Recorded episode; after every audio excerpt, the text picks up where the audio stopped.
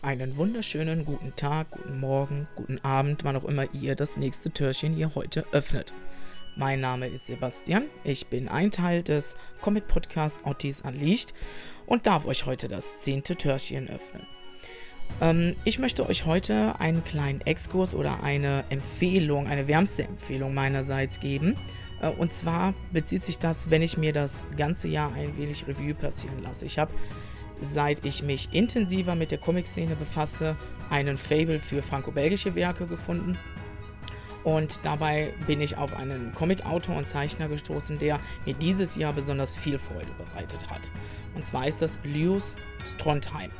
Luz Trondheim ist ein ähm, sehr berühmter Comic-Autor und Zeichner in Frankreich, mittlerweile allerdings auch länderübergreifend in Europa und sogar halt auch in den amerikanischen Markt, weltlich kann man schon fast sagen. Ähm, der Name an sich, vielleicht sagt ihm der nicht so viel, aber die Werke, die er gemacht hat, schon etwas mehr.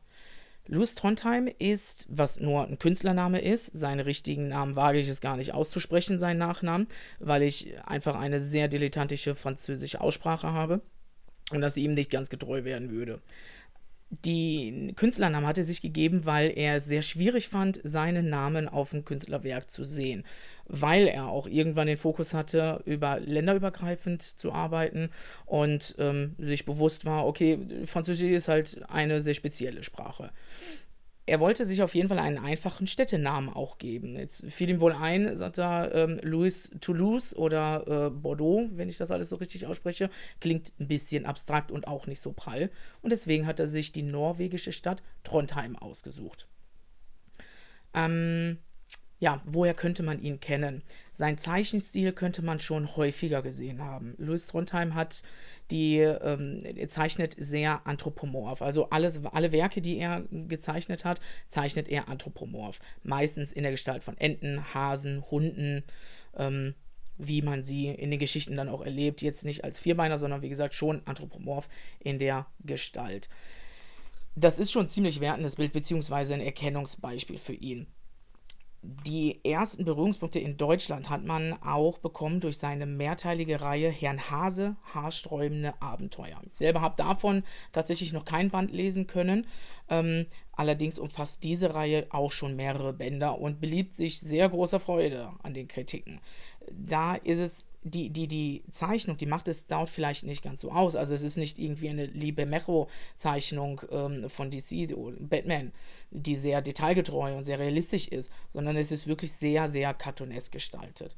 Ähm, was das komplett alles auszeichnet, sind die Dialoge und den Inhalt dieser Bände. Und die sind, das, was ich alles schon gelesen habe, wirklich, wirklich sehr schön und auch gut gemacht. Das, teilweise auch sehr satirisch, äh, zynisch vielleicht auch, ähm, einen sehr speziellen Humor manchmal. Ähm, seine weitestgehend größte Reihe, die er in Zusammenhang mit John Swar zusammengearbeitet hat. John Swar hatten wir im letzten Jahr, im letzten Adventskalender schon einen Beitrag vom lieben Thorsten gehabt.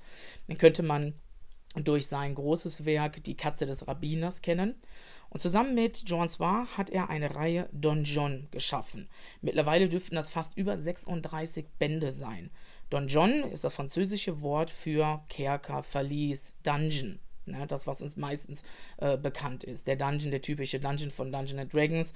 Also eine Höhle, ein Gebilde, ein Gewerk, wo man sich von Raum zu Raum trifft, um zu looten, zu schätzen, zu rauben. Und Don John beschäftigt sich quasi halt mit der Thematik des Dungeons in drei verschiedenen Zeitepochen. Einmal die Anfangszeit, wie das Don John, wie das Dungeon entstanden ist einmal die Gegenwart quasi, wie das ganze Setting sich dort bewegt, was passiert in dem Dungeon, welche Abenteuer erleben die Personen in dem Dungeon. Und die letzte Epoche ist ähm, die Zeit danach, wie es dazu kam, dass das Dungeon zerstört ist, beziehungsweise aufgegeben wurde und dann halt auch aufgegeben wird. Bekannt wurde ich halt dadurch auch, den, dem letzten Comic Free Day gab es nämlich genau eine komplette Ausgabe von Don John.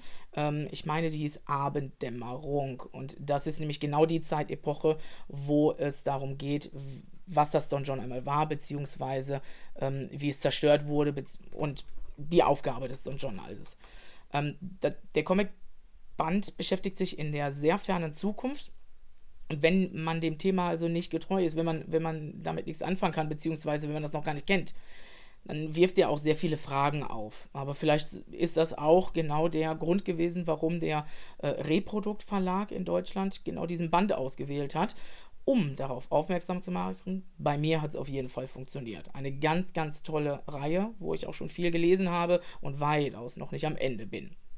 Eine weitere Fantasy-Serie von ihm ist Ralph Assam. Davon muss ich zugeben, habe ich leider auch noch nicht viel gelesen, also dementsprechend fast gar nichts. Ähm, soll allerdings auch von den Kritikern sehr heiß und gut gelobt werden. Ähm, das ist hier viel Input auf einmal. Ich möchte nur auf ein paar Werke von ihm zurückgreifen, bis ich am Schluss mit ähm, meinem bislang persönlichen Bestseller ende.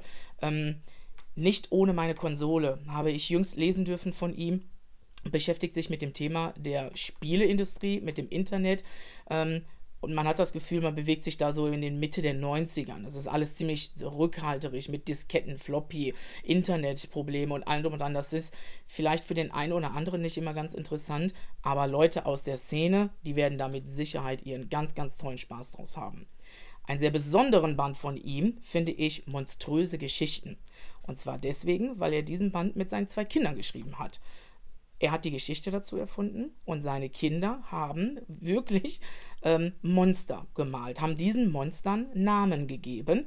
Und diese Grafiken stücken, also wirklich dieses DIN A4-Blatt, wo das Monster drauf abgezeichnet ist, in der Form, also ich würde jetzt mal sagen, die Kinder bewegen sich zu dem Zeitpunkt wohl in dem Alter von, naja, ich weiß, wie mein vierjähriger Sohn jetzt malt und ich würde jetzt mal sagen, die Kiddies, die waren in dem Alter vielleicht so fünf, sechs, sieben Jahre alt.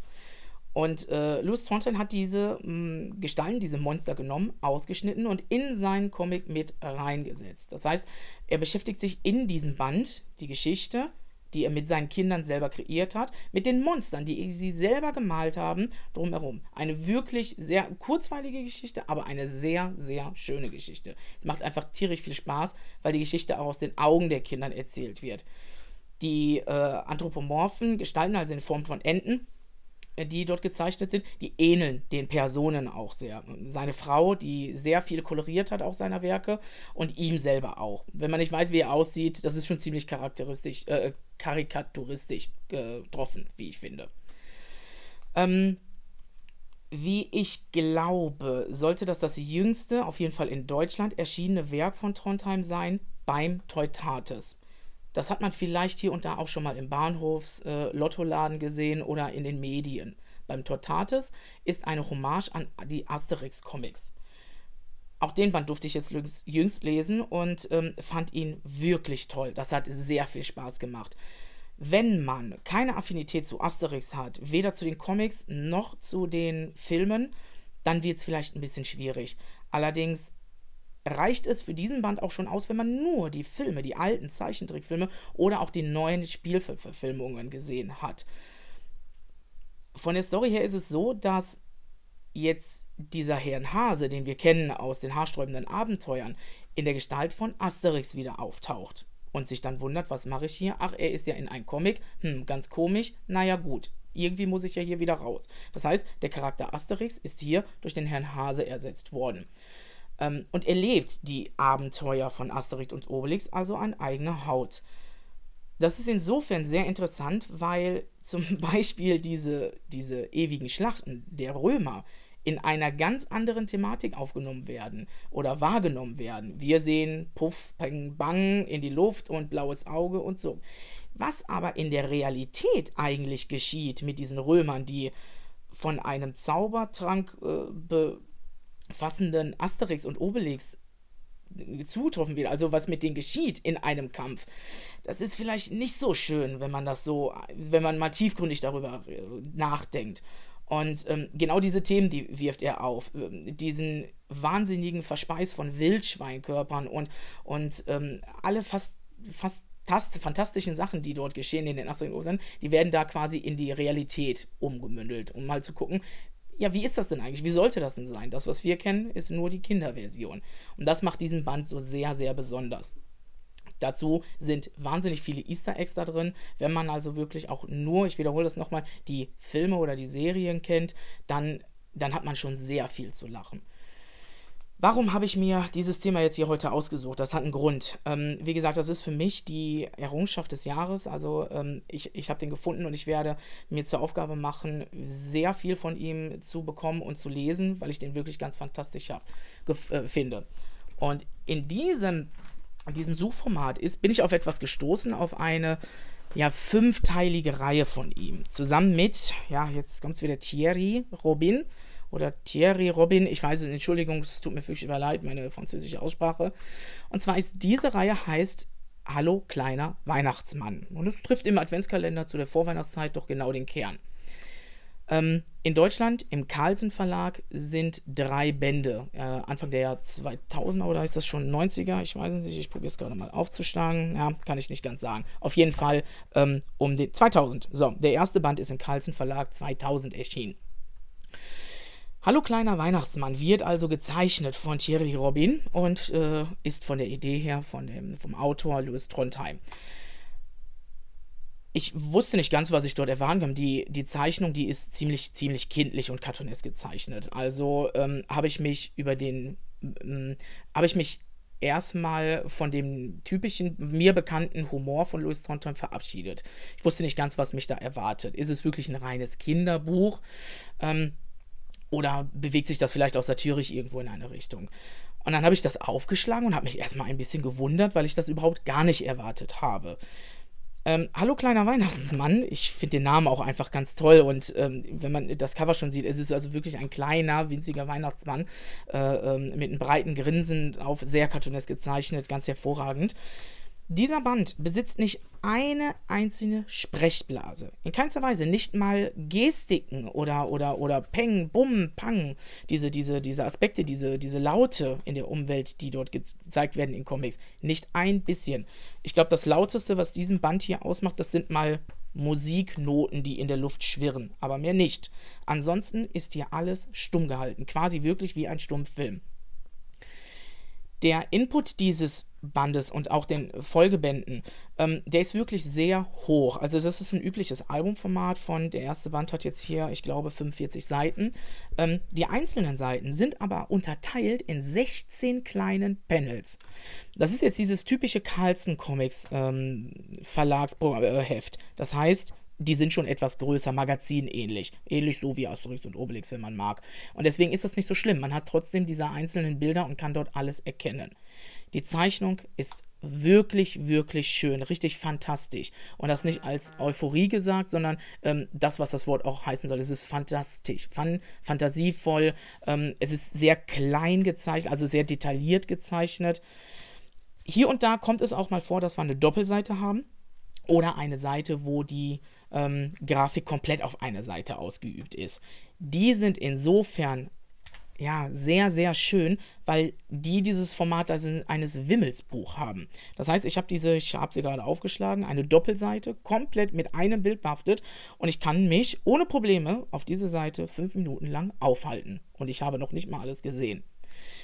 Das macht irrsinnig viel Spaß und dadurch, dass hier nichts geschrieben steht, sondern wirklich nur alles geschaut werden muss und, und die Dialoge sich quasi, ja, wie im Stummfilm, dann, ja, ein Stummfilm wird ja noch geschrieben, ne? aber einfach nur, ähm, dass das selber, dass man das selber auf sich wirken lassen muss und sich wirklich jedes Bild einzeln anschauen sollte ist es nicht so ein kurzweiliges Vergnügen, wie man sich das vorstellt. Also das dauert trotzdem schon seine Zeit, bis man den Band durchgelesen hat.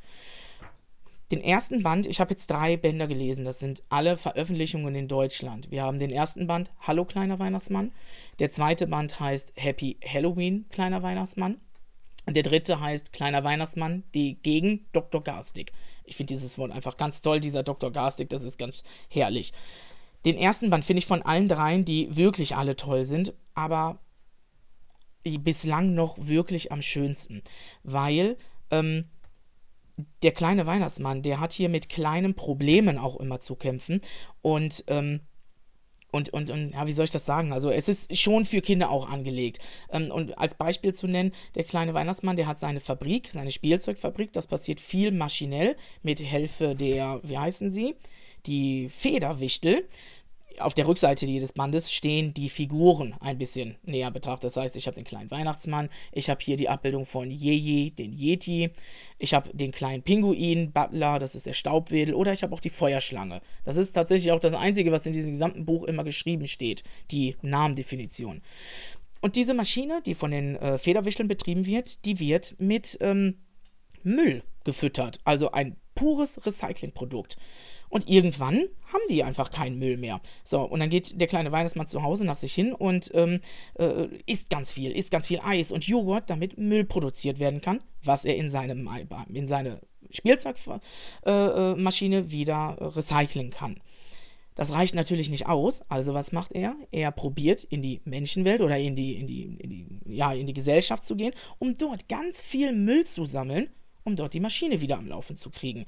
Also dieser Kerngedanke an sich ist auch wirklich schon toll. Und wenn man jetzt sich vorstellt, dass das kleine Kinder eigentlich lesen, dann sind das auch schon die richtigen Gedanken. Ich habe hier die nächste Seite aufgeschlagen, da ähm, haben die Probleme mit dem Schlitten und entscheiden sich dazu, ähm, dann ein Boot zu bauen. Und dafür brauchen die aber Holz. Und der kleine Weihnachtsmann steht hier gerade im Holz, äh, im Wald und möchte gerade einen Baum schlagen und wundert sich, hm, er möchte den gar nicht schlagen, sondern er umarmt diesen Baum und dabei ist ein kleines Herzchen gesehen. Er möchte also eigentlich keine Bäume fällen, was ja auch wieder ein sehr moralischer Aspekt in der Geschichte ist. Ähm, angekommen in der Menschenwelt, sage ich jetzt mal blöd, äh, trifft er auch auf ein, zwei andere Personen. Er trifft zum Beispiel bei dem Sammeln von ähm, Müll auf einen Obdachlosen, der im Müll gerade wühlt, um etwas zu essen zu finden. Und ähm, legt sich dann hin, um zu schlafen. Ja, und der kleine Weihnachtsmann äh, zaubert ihn quasi dann ein wirklich festliches Mahl hin. Sieht, dann, dass der aber auch keine Schuhe hat und gibt selber seine eigenen Schuhe ab, um dann den Rest des Bandes komplett über barfuß im Schnee und in der normalen Welt rumzulaufen, um weiter seinen Weg zu gehen. Und, und diese drei Bände, die sind wirklich vollgepackt mit solchen moralischen und ethischen Situationen, die ich gerade für Kinder wirklich hervorragend finde. Ich habe mich dazu entschlossen, den Band noch nicht mit meinem Sohn, wie gesagt, er ist vier, ähm, zu sehen, zu schauen, weil er das, glaube ich, noch nicht ganz begreifen würde. Nicht, weil er die Thematik nicht begreifen würde, aber ich glaube, wir bräuchten vier Stunden, bis wir dieses Band, diesen Band durch hätten, weil wir uns jeden, jedes Bild einzeln anschauen müssen und dazu, wir verstehen das, wir können das interpretieren. Ich für meinen Teil weiß aber, mein Sohn hat damit ein paar Probleme. Dem müsste ich wirklich alles klar hein, ähm, erklären. Er tut sich mehr damit, wenn ich eine Geschichte vorlese und er sieht die Bilder dazu. Ich habe die Hoffnung, dass das im nächsten Jahr schon wieder anders aussieht damit man da vielleicht auch näher rangehen kann. Ergänzend dazu, wie gesagt, in äh, Deutschland sind drei rausgekommen. Ähm, das ist allerdings eine fünfteilige Serie. Und zwar, wie ich schon erwähnt habe, erster Band, der kleine Weihnachtsmann. Der zweite Band, Happy Halloween, was sich jetzt wirklich ja sehr oktoberlastig äh, anhört, ist es aber gar nicht. Der Band, der kann sich wunderbar auch zu Weihnachten lesen lassen, weil das immer noch das Kern, der Kernpunkt in diesem Band ist. Der dritte Band der kleine Weihnachtsmann gegen Dr. Garstig. Und dann kommt jetzt der Punkt. Es gibt noch zwei andere Bände, allerdings nur in Frankreich bislang oder von mir aus auch im Amiland, das weiß ich nicht, aber ähm, ich habe sie jetzt nur in Frankreich gefunden. Und zwar, äh, wir haben die Geschenke vom Weihnachtsmann gestohlen und der kleine Weihnachtsmann und das verlorene Geschenk. Ich werde es mir definitiv zur Aufgabe machen, auch wenn ich kein Wort Französisch kenne und verstehe mir diese Bände anzugucken, weil die sind alle stumm. Ich habe hier nur Bilder und kann sie ohne Probleme lesen und für mich annehmen. Da freue ich mich sehr drauf. Das wird eine Aufgabe im nächsten Jahr werden. Und damit wünsche ich euch eine wunderschöne Weihnachtszeit und schaut mal rein. Die Bänder vom Karlsverlag, die kriegt man wirklich für, wirklich für eine kleine Mark 50 schon auf dem Gebrauchtmarkt zu finden. Und es lohnt sich wirklich. Einen wunderschönen Tag wünsche ich euch noch. Bis dahin, euer Sebastian.